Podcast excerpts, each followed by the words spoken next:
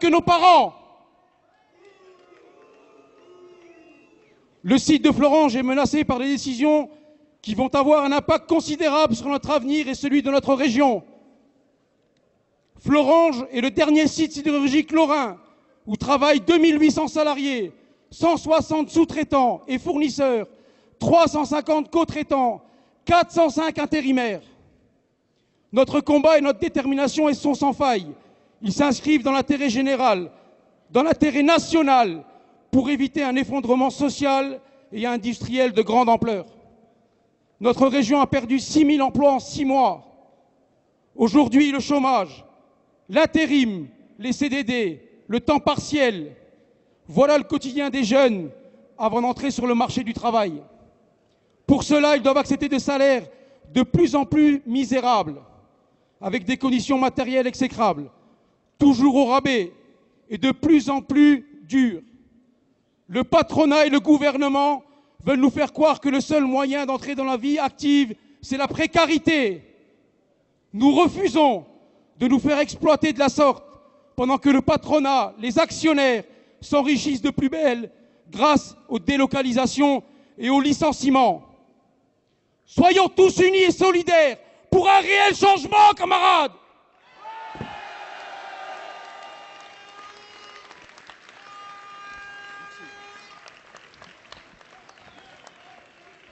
Bon, Lionel, cette entrevue à Paris, bon, c'est clair, ça n'a rien donné. Euh, visiblement, euh, ça n'avance pas. Donc, euh, où vous en êtes actuellement de, cette bataille engagée maintenant depuis des mois, des mois, et avec ces avancées et ces déceptions aussi, il faut bien dire. Et donc, voilà. Est-ce qu'on peut faire le point maintenant? Bah, Faire le point, faire, le point de, ce matin voilà, ça va être difficile. Euh, parce que pourquoi? Parce qu'au début, on était euh, reçu à l'Elysée. Après, on est reçu à Matignon. Et aujourd'hui, nous envoie un facteur.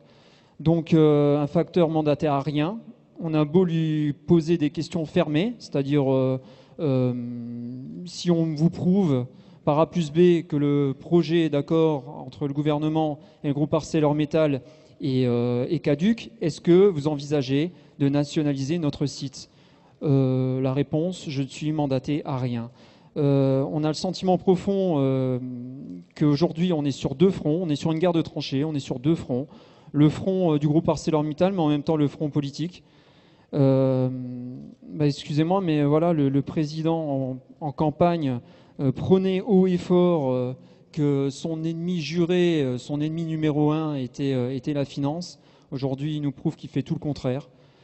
Euh, Alors sur la nationalisation, je signale au passage d'ailleurs que euh, demain, précisément demain, l'humanité publiera euh, un dossier, enfin une ouverture, la une, sur le débat sur la nationalisation, parce que c'est notre manière à nous, en tant que journal, d'être à vos côtés, mais pas seulement la nationalisation de, de, Florange, mais la nationalisation de la sidérurgie, parce que la nationalisation, c'est pas une idée dépassée, et vous, vous l'avez prouvé, vous l'avez montré, y compris, vous avez été approuvé par, par des élus qui, qui ont reconnu que c'était la bonne solution, et y compris, bien sûr, Arnaud Montebourg avait avancé dans ce sens-là avant de faire machine arrière. Alors qu'est-ce qu'il en est aujourd'hui? Pour vous, c'est une solution parfaitement viable, c'est même, même l'avenir. Euh, pour, pour, faire simple, la nationalisation aujourd'hui, c'est la seule issue cohérente industriellement. Euh, l'accord euh, qui nous ont pondu entre le gouvernement et le groupe Arcelor n'ouvre aucune perspective d'avenir sur les investissements, par exemple. nous, nous, industriellement, euh, je veux dire, on n'a jamais fait partie du jeu.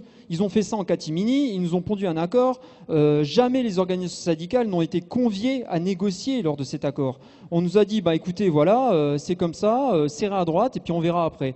ce qu'il en découle, c'est un accord avec des mesures sociales, des, suppressions d'emplois, des investissements qui ne permettent pas de pérenniser notre site. Et, sur, le, sur, le, plan industriel, aucune perspective d'avenir. Euh, une chose est sûre, c'est que, comme je le répète, la seule issue cohérente industriellement, c'est la nationalisation. Euh, alors pour faire quoi maintenant? Je veux dire, euh, quelle est la perspective? Quelles sont les propositions que vous avez, vous, justement, pour que développer ce site dans une perspective, je dirais, nouvelle de, l'acier d'aujourd'hui? Bah, Écoutez, on sait qu'on fait de l'acier de qualité.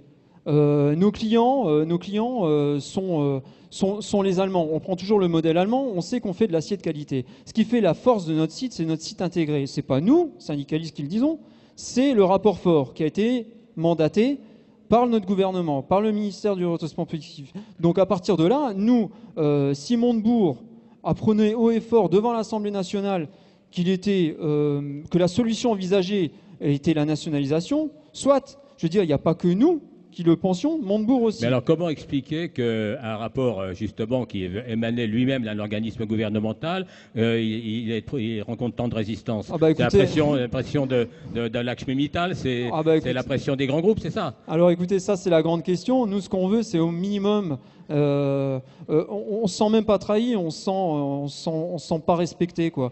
parce que si on doute de leur courage politique à faire passer euh, la nationalisation pour faire sortir du groupe ArcelorMittal, aujourd'hui on doute aussi de leur volonté.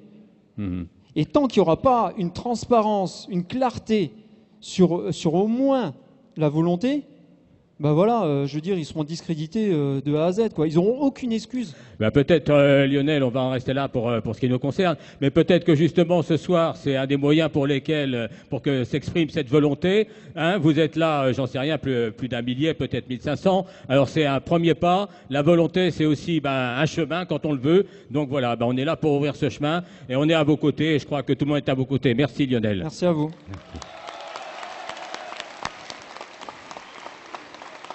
Oh, Christophe Jacquemin, Christophe Jacquemin. Donc Gandrange, vous, ça fait aussi des mois que vous êtes dans la bataille. Donc où vous en êtes aujourd'hui? Effectivement, euh, Gandrange, ça fait des mois qu'on est dans la bataille. Gandrange, c'est encore un laminoir avec 350 salariés. Et on a de fortes préoccupations euh, parce qu'on s'imagine que Mittal, avec les demandes de rendement qu'il euh, veut et les économies qu'il veut faire, on imagine très fortement qu'il qu'il décide de fermer l'usine. Et nous, on défend un projet d'aciérie électrique à Gandrange, avec euh, la particularité de travailler sur une filière, la filière ferraille. Et c'est une alternative, effectivement, à la désindustrialisation de la région. Euh, Gandrange est situé à 5 km de Florange, des copains de la Fenge.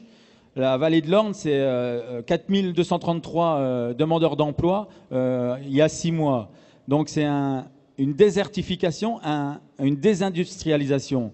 Donc nous, on a monté un projet tout à fait cohérent. Comme l'a dit Lionel, il y a eu les campagnes présidentielles et législatives, on a rencontré les élus locaux. Euh, François Hollande est venu le 17 janvier 2012 euh, euh, et dire les, les, comment dire, les investissements d'aujourd'hui doivent créer les emplois de demain. Donc aujourd'hui, qu'est-ce qu'il fait? Ils ont, ils ont toutes les manettes pour pouvoir soutenir ce projet. Il a été élaboré avec un cabinet 3E consultants, un cabinet d'experts économiques. Il tient la route. Ils sont là, apparemment. Ils hein. sont là, bien sûr. Il tient la route, ce projet. Économiquement, c'est une aberration que de faire venir l'acier qu'on produisait à Gandrange d'Allemagne. Bien sûr. On, va, on, va nous, on va nous mettre euh, à la figure que les coûts de transport coûtent trop cher.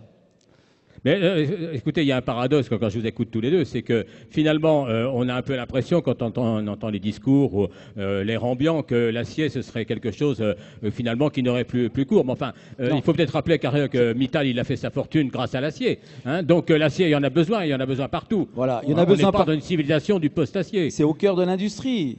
La sidérurgie a de l'avenir. Il faut savoir que l'investissement, le projet de Gondrange, c'est 120 millions d'investissements. Mittal, depuis qu'il a fait son opération sur ArcelorMittal, c'est 19 milliards de dividendes. Donc on n'a aucun, avenir euh, chez Mittal. Il faut que la maîtrise publique reprenne la main sur l'industrie et sur la sidérurgie. Eh bien, merci Christophe. Et il faut rien lâcher. Merci Christophe. Eh bien, c'est bien ce que nous allons dire demain dans l'UMA aussi, parce que on vient de comprendre au fond. Le problème, ce n'est pas l'acier. Le problème, c'est les actionnaires. Le problème, c'est le capitalisme. On lâche rien. Alors maintenant, j'appelle euh, Yaël euh, Conforti.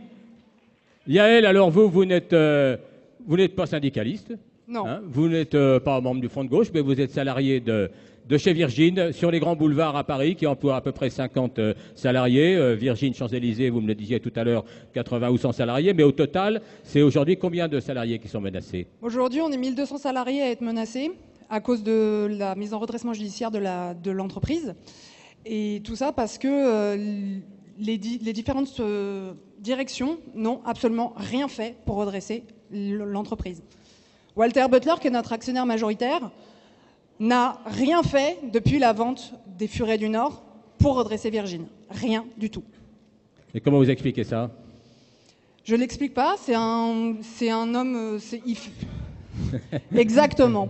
C'est un homme d'argent qui ne voit que les coûts et les profits, et lui a estimé que, a priori, Virgin n'avait plus rien à donner, ce qui est faux. Et du coup, il a laissé tomber totalement. Il s'est désengagé de Virgin. Alors, et vous en, où vous en êtes tout actuellement?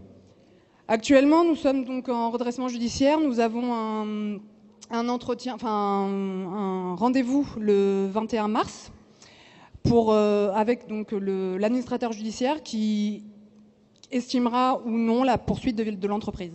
Et pour vous, euh, Virgin peut continuer euh, Pour moi, oui, Virgin peut continuer parce qu'on est tous motivés, on est tous, euh, on est tous impliqués dans notre travail, on est tous passionnés par notre travail. Dans les produits culturels, c'est le premier ingrédient pour vendre des produits culturels et j'estime qu'effectivement. Peut-être qu'il aurait fallu avant, justement, des réorientations, prévoir un petit peu l'évolution du marché, etc. Et tout ça n'a pas été fait, au fond. Exactement. Les, les, différentes directions ne se sont absolument pas penchées, notamment sur le problème numérique, n'ont absolument pas orienté l'entreprise vers des plateformes de vente en ligne, par exemple et euh, n'ont absolument pas suivi le marché. Ils se sont réveillés euh, l'année dernière pour cette année nous mettre en redressement judiciaire au 5 janvier.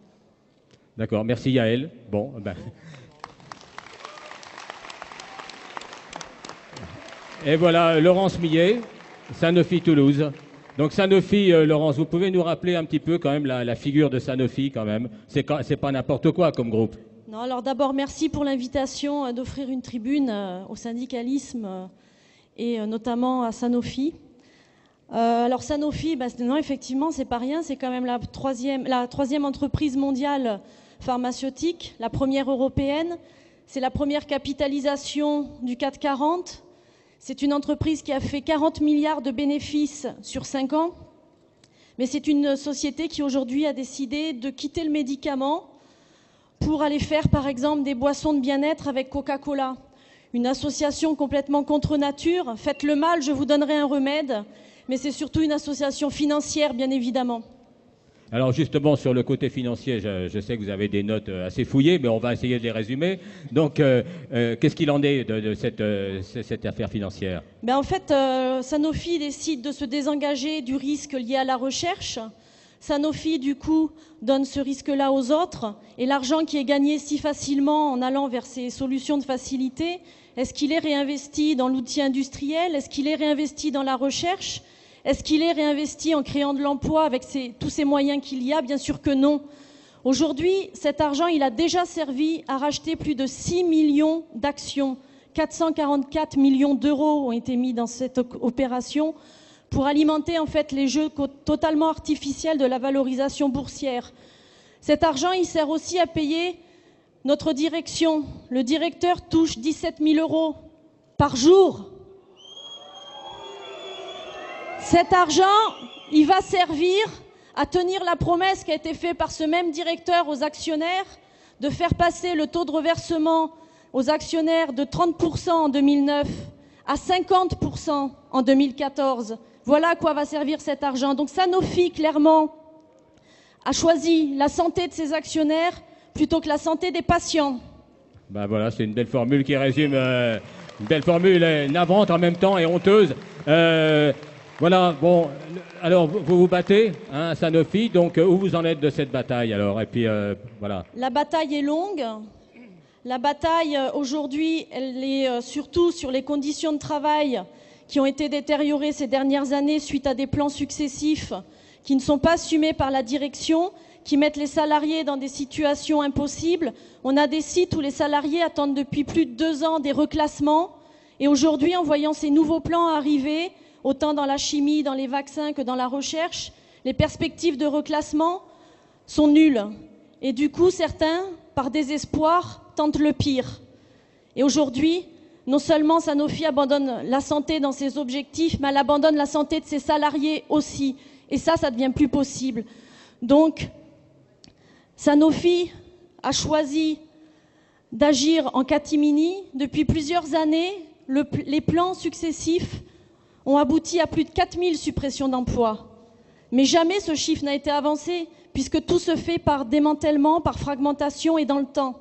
Comme ça, les chiffres qui ne sont pas socialement acceptables ne sont pas visibles. Avec le plan qui arrive, c'est plus de 1500 emplois directs, je ne parle pas de l'indirect, qui vont être à nouveau touchés. En 2007, il y a plus de 8 sites qui ont été fermés et cédés.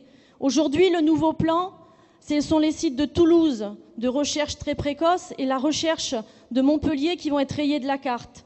Et ces sites, du coup, vont... Pour Toulouse, on nous dit on se désengage. Soyons clairs, c'est la fermeture qui est, qui est prévue. À Montpellier, la recherche va être rayée de la carte. Le site, du coup, atteint une taille critique et demain, eux, ils savent aussi qu'ils vont être rayés de la carte. Voilà merci, où on en est. Merci, merci Laurence. Alors écoutez, Je- je- moi, je, voilà, ces témoignages, ils sont très forts, hein, et qu'ils se battent. Mais vous aussi, et nous aussi, on va se battre tous ensemble, hein, chacun avec ses moyens, chacun avec à, à son poste. Que, et euh, je vous signale qu'on m'a fait passer un petit mot. Là, nous serons à peu près, nous sommes à peu près 1500. Voilà. J'aimerais juste merci. rajouter le 29 à Paris, les boîtes qui sont en lutte et qui font du bénéfice mais qui licencient et qui suppriment de l'emploi porteront à l'Assemblée une proposition de loi pour que les politiques qui on a mis au gouvernement, qui ont été élus par la gauche mais qui mènent une politique de droite, de la finance et du patronat contre l'emploi et contre nous, assument enfin le fait d'avoir le pouvoir et vote une loi à l'Assemblée contre ces licenciements et contre les boîtes qui font ça alors qu'elles sont bien portantes. Tous ensemble Merci Laurence, bravo. Bravo. Bravo.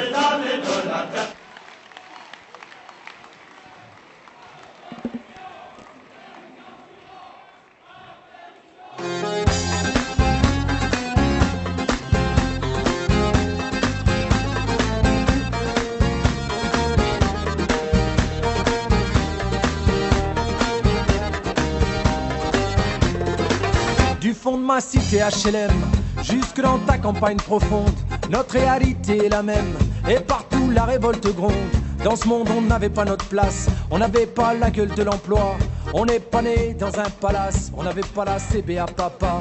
SDF, chômeurs ouvriers, paysans, immigrés sans Euh, bon, bah alors, euh, ouais, voilà, il y a un cadeau pour Jean-Luc Mélenchon. Alors, je, sais- je pense que ça va lui faire plaisir parce que. euh,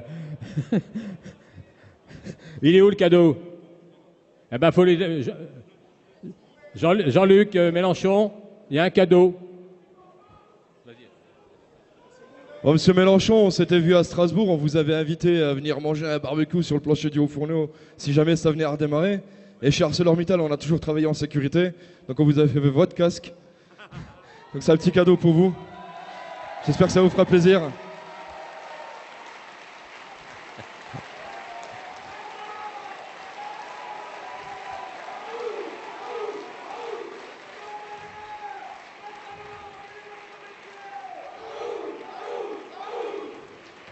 Bien, ben, je ne sais pas si Jean-Luc euh, Mélenchon va réussir à parler en gardant le casque. Euh, ça va peut-être être un peu difficile. Euh, tu vas où? Allez, merci.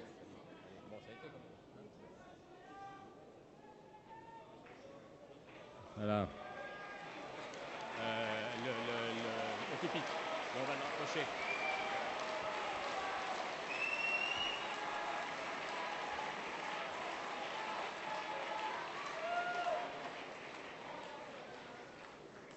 Euh,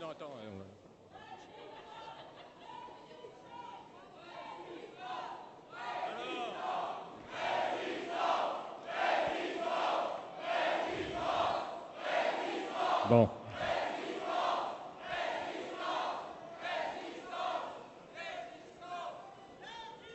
Mes amis, mes camarades,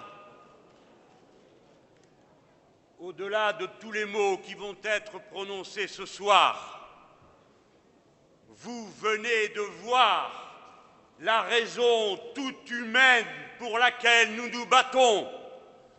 Gloire à la classe ouvrière et aux travailleurs qui n'ont jamais renoncé à défendre le bien commun de la patrie, sa capacité de travail, son inventivité, son génie productif. Je déclare, puisque c'est à moi qu'on a confié de prendre la parole le premier ce soir, ouverte la campagne que le front de gauche, alternative à la politique actuelle, lance contre l'austérité. Ne croyez pas qu'il s'agisse seulement d'une campagne en quelque sorte politiquement conjoncturelle, parce que nous serions mécontents de ce qu'il n'y aurait pas assez de ceci ou trop de cela. Ne croyez pas que ce soit une campagne dans laquelle le front de gauche, en quelque sorte, se substituerait à l'action syndicale qui aura lieu dans sa responsabilité avec ses organisations. Non. La campagne contre l'austérité, c'est la campagne pour le droit des peuples à vivre et pour chacun d'entre nous d'organiser son existence pour vivre et non pas seulement pour survivre, comme c'est le résultat de ceux qui se voient lorsque ces politiques s'appliquent. C'est une campagne où nous prenons la mesure de l'histoire et de notre responsabilité face à notre peuple, à notre patrie et à l'Europe. Comme elles sont inconscientes, ces élites prétentieuses, arrogantes, ces têtes d'œufs qui savent tout mieux que les autres, qui ont toujours eu raison, qui ne se sont jamais trompés et qui ont plongé le vieux continent dans ce moment où ceux qui commandent semblent ne rien voir de ce qui est en train de mûrir dans les profondeurs obscures du ressentiment populaire. La Grèce, pour la cinquième année, est en récession du fait des remèdes miracles qui lui ont été appliqués. Elle a perdu 20% de sa capacité de production. La Grèce compte 27% de sa population au chômage, 58% de sa jeunesse n'a plus d'avenir ni d'espoir visible. L'Espagne entre dans la quatrième année de récession, le Portugal dans la deuxième, l'Italie dans la deuxième. Et voici qu'alors même que les dirigeants tout-puissants du FMI, le Fonds monétaire international, conviennent, mais tout de même un peu tard, après avoir fait tant de dégâts en Amérique du Sud, où ils ont été justement châtiés par les votes populaires, en Afrique, où du fait des politiques d'ajustement structurel, et de l'action de l'Union européenne contraignant tous les États à abattre leurs barrières douanières pour être submergés par les marchandises produites à plus bas coût ici, en sorte que partout les États se sont effondrés, les armées ont cessé d'être payées et transformées en bandes de pillards, qu'ensuite il faut aller courir ici ou là, éteindre des incendies juteux dont on est la principale cause et les principaux responsables, que ce soit au Mali ou ailleurs. Il faut maintenant que ces tout-puissants reconnaissent qu'ils se sont trompés dans leurs calculs. Mais nous, qui n'avions pas leur arrogance et leurs prétentions, n'avons-nous pas dit dans cette campagne présidentielle puis législative que le peuple français avait le choix d'ouvrir un autre chemin pour lui-même et pour l'Europe? Et j'affirme que le peuple français a fait ce choix, car il a voté au premier puis au deuxième tour en se rassemblant pour écarter Nicolas Sarkozy du pouvoir. Il a voté pour que soient renégociés les traités européens et ils ne l'ont pas été. Il a voté pour que la finance soit mise au pas et elle ne l'a pas été.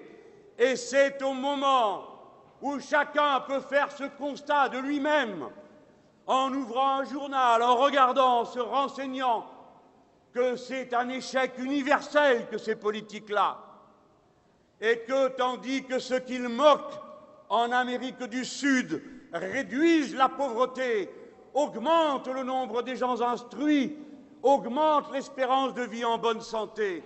C'est tout le contraire qui se produit dans la vieille Europe, qui pourtant est la zone la plus riche du monde. Telle est la réalité, pauvre France.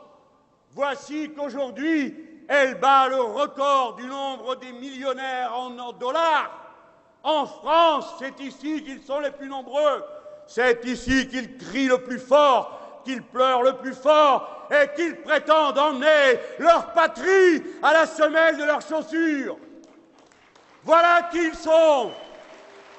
En même temps qu'elle compte ce record d'Europe, la France n'aura jamais eu autant de pauvres, 8 600 000.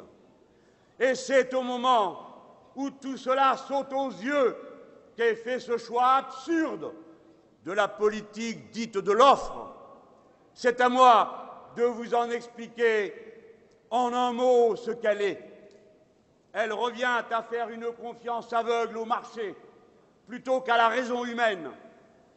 Elle consiste à dire qu'à coup de publicité, du moment qu'on produit n'importe quoi, n'importe où, n'importe comment, sans aucun sens de la responsabilité écologique, alors le pays finira par aller mieux.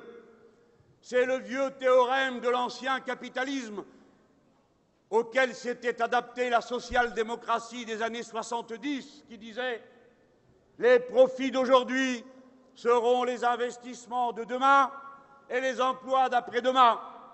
Mais nous qui avons analysé le capitalisme de notre époque et qui le comprenons mieux que ceux qui dirigent notre pays, nous savons que les profits d'aujourd'hui sont les placements financiers de demain qui détruiront les emplois d'aujourd'hui, de demain, d'après-demain et d'hier. Voilà ce qu'est cette politique. Eh bien, cette foi aveuglée dans la puissance du marché conduit à vouloir à toute force faire baisser, paraît-il, le coût du travail, c'est-à-dire son prix. Et le prix du travail, qu'est-ce que c'est? Le droit pour les salariés, femmes et hommes, de pouvoir vivre dignement de leur travail, se soigner correctement, partir à la retraite lorsque le moment est venu, que les enfants soient éduqués, car le programme commun du peuple ne va pas au-delà de ces quelques mots simples et de la part de bonheur qu'ils contiennent. Mais cela nous serait refusé pour souscrire sans cesse à une foi aveuglée qui voudrait que les puissants, du moment qu'ils encaissent de l'argent, ensuite touchés par la grâce, se mettent à le placer pour le bien commun. La démonstration est faite, mes amis, que les deux années passées, il y a eu plus d'argent distribué en dividendes qu'il n'y en a eu en cotisation patronale, plus d'argent distribué en dividendes qu'il n'y en a eu de placé en investissement productif. Par conséquent, nous affirmons solennellement qu'une société qui viendrait à accepter de se laisser guider par la cupidité de la fraction la plus avide de ses membres, va directement à l'abîme. C'est à autre chose que nous croyons et c'est à autre chose que nous nous préparons, que nous vous appelons toutes et tous à maintenir dans votre cœur votre espérance et votre combat quotidien totale confiance.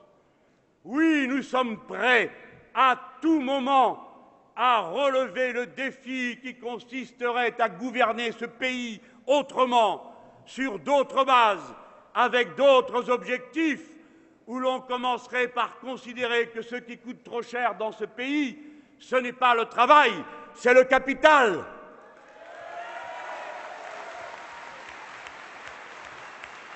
Que nous n'acceptons pas que l'État représentant le pays tout entier renonce, comme c'est le cas aujourd'hui, à son devoir de pilotage de l'économie, abandonné au marché ou à des relations sociales totalement déséquilibrées et qui demain le seraient encore davantage si le texte tout bénef pour le MEDEF venait à être adopté tel quel par l'Assemblée nationale nous appelons les députés de gauche qui ont été élus non seulement par les voix des socialistes, qui, j'en suis certain, pour leur plus grand nombre, n'acceptent pas cet abandon, mais aussi par nous-mêmes, car ce sont aussi nos députés. Ils doivent refuser ce texte, ils doivent refuser d'abandonner l'homme, la femme au travail à la vindicte d'un rapport déséquilibré, où l'on lui arrache sans qu'il puisse résister d'aucune façon le revolver sur la tempe, un accord où on réduit sa paye, on augmente ses heures de travail, sans qu'il ne puisse, comme auparavant, résister en refusant qu'on change son contrat de travail, car c'est cela qui est en cause dans le texte que le MEDEF a fait avaler à la faveur d'un traquenard dont le gouvernement porte la seule responsabilité, car c'est lui qui l'avait convoqué, et c'est lui qui avait dit que si l'accord n'était pas signé, il déposerait un texte de loi. Que ne l'a-t-il fait connaître auparavant pour aider nos camarades syndicalistes, quels qu'ils soient, à avoir un meilleur rapport de force dans la négociation? Voilà la vérité. Votre gouvernement, celui du Front de gauche, aurait aidé les travailleurs, il ne les aurait pas attirés dans un tel traquenard. Eh bien, le gouvernement et l'État doivent assumer la responsabilité qu'ils portent non seulement devant l'instant présent, mais devant le futur de la patrie. Non, qu'on ne nous dise pas qu'après avoir tapé du poing sur la table à propos de PSA, où on avait raison de le faire, où il est criminel d'avoir supprimé la moitié des emplois prévus dans la recherche et développement compromettant l'avenir de la firme, mais où l'État n'avait aucune participation, qu'ensuite, lorsque le même cas se présente, ajouté de menaces insupportables et de chantage à l'emploi, l'État est actionnaire dans Renault, et c'est même le principal actionnaire. L'État doit faire son rôle protéger les travailleurs de Renault et l'industrie automobile française. Voilà quel est son rôle. L'État, le gouvernement, n'aurait jamais dû accepter sans intervenir et se cachant pour qu'on ne le supprenne pas dans cette basse besogne.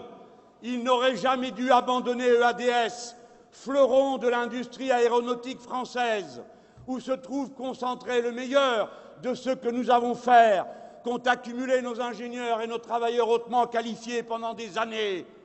Il n'aurait jamais dû abandonner la représentation des intérêts des Français par les actions qu'ils possèdent à la représentation de M. Lagardère, fuyard capitaliste qui s'est enfui à la première alerte. Jamais l'État n'aurait dû accepter que le capital de ADS soit dilué dans 70% de capital flottant. Voilà la vérité. Jamais l'État n'aurait dû accepter qu'Alcatel-Lucent, qui contient le meilleur de ce que les Français savent faire en télécommunications et téléphonie, jamais il n'aurait dû accepter que, faute d'un petit milliard, Alcatel-Lucent aille s'endetter auprès de la terrible Goldman Sachs banque qui possède déjà dans son conseil d'administration l'odieux M. Mittal, banque dont chacun sait quel ravage elle a fait sur ce continent.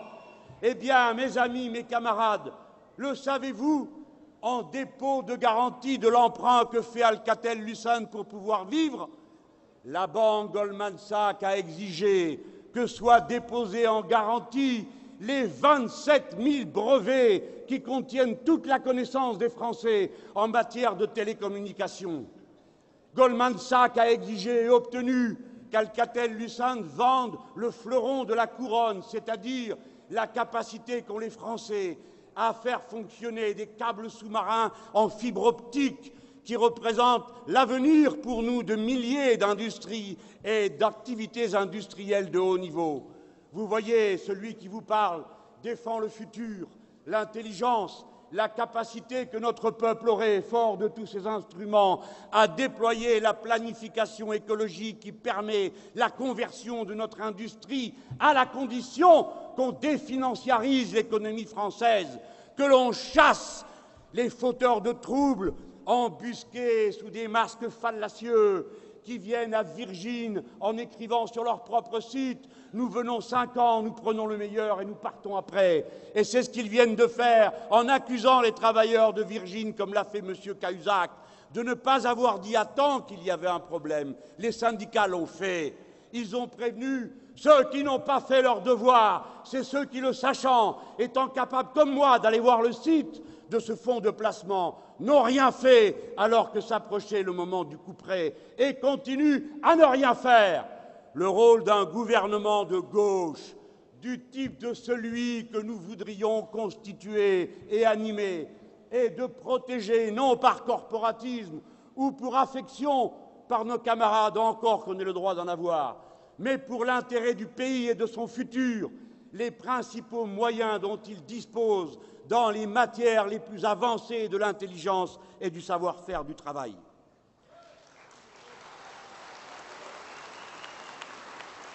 Voilà, je vous ai dit tout cela pour ouvrir cette campagne et mes camarades après moi vont vous montrer les propositions que nous faisons et sur lesquelles nous nous sommes accordés.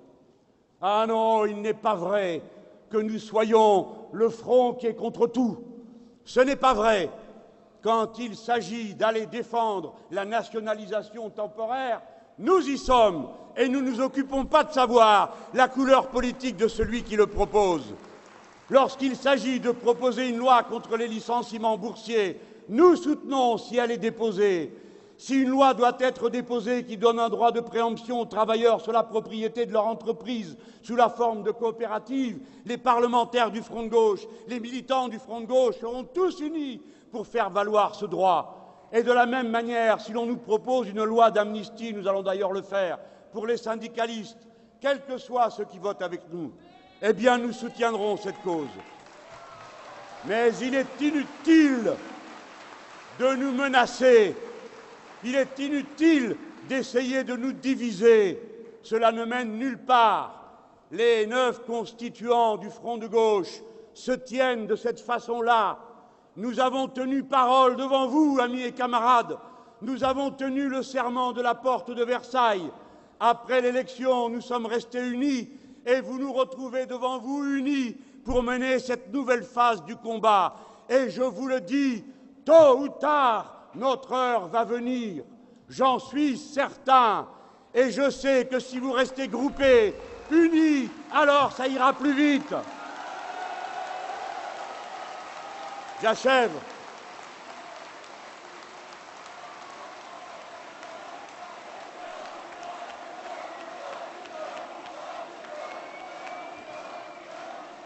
À bas l'odieux chantage quand j'entends dire vous misez sur l'échec, depuis quand dit-on que le pompier mise sur l'incendie, le médecin sur la maladie et celui qui fabrique des rampes d'escalier sur la chute dans les escaliers? C'est le contraire. Nous incarnons le refus de l'échec. C'est parce que nous refusons l'échec que nous faisons les propositions que nous faisons. Mais nous avons brisé le cercle vicieux qui voulait que nous soyons condamnés à tout approuver, le béret à la main et l'œil baissé devant ceux qui commandent, sous la menace que si nous critiquons, si nous faisons des contre-propositions, alors, nous dit-on, vous ne serez pas le recours, ce sera la droite et l'extrême droite. Voici qu'ils se réclament eux-mêmes de leur propre turpitude, mais non. La vie a changé, et vous savez pourquoi la vie a changé? Parce que vous êtes là. Et que ça, c'était pas prévu. C'était pas prévu, le front de gauche, au niveau de puissance auquel il est. Et la relève, nous la voyons, en Grèce, après neuf plans avalés tout rond, sans protester par le PASOK et le président de l'international socialiste qui dirigeait ce gouvernement. Aujourd'hui, c'est eux qui sont à 7% et nous à 30%. Camarades, la chaîne rompra, c'est absolument sûr, quelque part en Europe. Le vieux continent ne va pas se laisser abîmer dans le chômage sans fin, l'austérité à perpétuité. Non, non, il va se ressaisir. Quelque part, à un endroit, cette chaîne va craquer. Et ce sera le fait du courage de quelques-uns Est-ce que ce sont ces métallos, ces sidérurgistes qui tiennent bon, quoi qu'on les ait humiliés, quoi qu'on leur ait dit par avance que tout était perdu Sont-ce ces femmes et ces hommes de Virgin Sont ceux de Fralib, je ne sais où, quelque part Parce qu'il y aura eu maintenu le fanal du combat, le feu reprendra à la plaine. C'est une certitude, nous ne sommes pas condamnés toujours à pâtir, car il existe une alternative, c'est nous. Voici ce que j'ai à vous dire pour finir. Nous n'attendrons pas 2017 et je ne sais quel improbable rendez-vous duquel on nous renverrait au suivant. Il y aura la lutte tous les jours avec nos syndicats et il y aura les élections car avec nos bulletins de vote, nous avons une puissance considérable. En 2014, vous aurez de nouveau à vous exprimer sur l'Europe. Ce rendez-vous, vous devez le préparer avec soin, de manière à former un peuple éduqué, conscient, qui sache à quoi s'en tenir par-delà tous les mensonges dont on l'a abasourdi, mes camarades. Vous entendrez toujours la voix infâme de la capitulation, la voix doucereuse qui vous dit qu'en cédant, du moment que ça se fait avec panache, vous sentirez moins la douleur de ce qui vous en cuirait ensuite. Vous entendrez toujours la voix doucereuse de la capitulation vous dire, ouvriers sidérurgistes, femmes et hommes de Virgin et les autres, les camarades de Sanofi, vous entendrez dire à chacun d'entre vous, Ah, vous êtes seul. Mais on n'est jamais seul quand on a compris ce qu'est le chemin qui dit ceci, je vis, donc je lutte, je lutte, donc je pense, je suis un être digne et libre, et c'est pourquoi la révolution citoyenne que nous incarnons ne sera arrêtée par aucune de ces astuces langagières, aucun de ces procédés destinés à intimider ou à diviser. Restez unis, restez groupés. La campagne commence. Elle sera longue, mais en nous serrant les coudes, je suis sûr que nous irons au but.